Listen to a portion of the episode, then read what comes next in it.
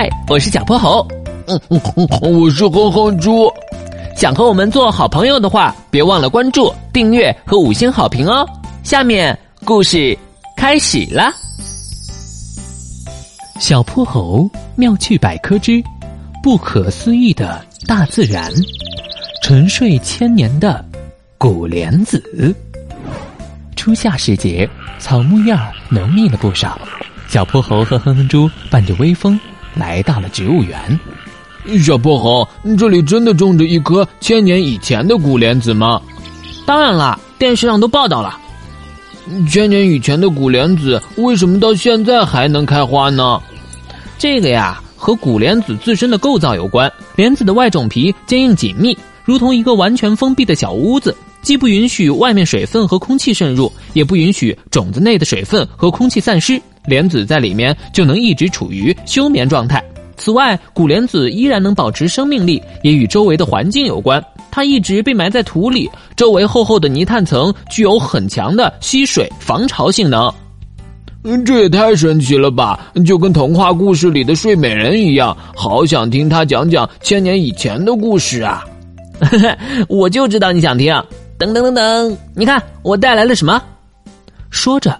小泼猴拿出了一个耳机似的东西，草绿色的金属外壳在太阳下闪着光泽。植物翻译器，只要把它别在耳朵上，就能听到植物的情绪和语言。没错，太好了，有了它，我们就能跟古莲子说上话了。一转眼的功夫，他们已经来到了池塘边。莲花形态各异，有完全盛开着的，有还打着花骨朵的。粉色的花瓣，嫩黄的莲蓬点缀在层层的绿叶之中，微风中夹杂着一阵莲花的清香。小泼猴和哼哼猪被眼前的景色看呆了，过了好久才回想起来这儿的目的。哼哼猪，来，我们把植物翻译器带上吧。嗯，哪来的哭声啊？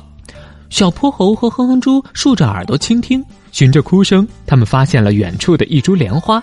它和其他的莲花离得有些远，花朵全舒展着，美得不可方物。花瓣上还沾着几粒晶莹的水珠。莲花姑娘，你怎么了？为什么哭得这么伤心啊？我睡了一千多年，等我醒来的时候，这个世界已经全变了，我的家人和朋友都已经不在了。原来你就是那株沉睡了千年的古莲啊！